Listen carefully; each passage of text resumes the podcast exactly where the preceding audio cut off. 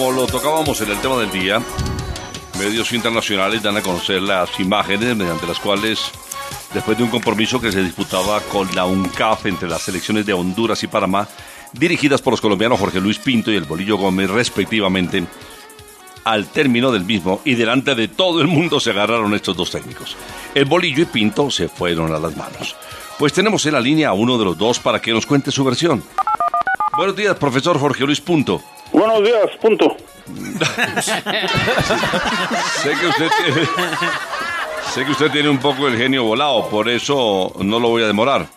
¿Cuál mal genio, hombre? Pregunta y punto. ¿Qué, qué- qué fue lo que pasó para que ustedes llegaran eh, a las manos con el bolillo? ¿Qué pasó de qué? Pues nada, no he escuchado que el fútbol es un deporte de contacto, punto.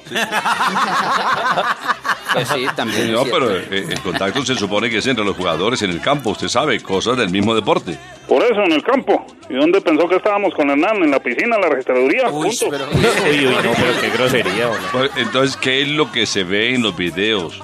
¿Cuál es la noticia? Claramente advertimos que hay agresión verbal y hasta se van a las manos. Vea, mano, voy a decir lo mismo que le digo a mi mujer.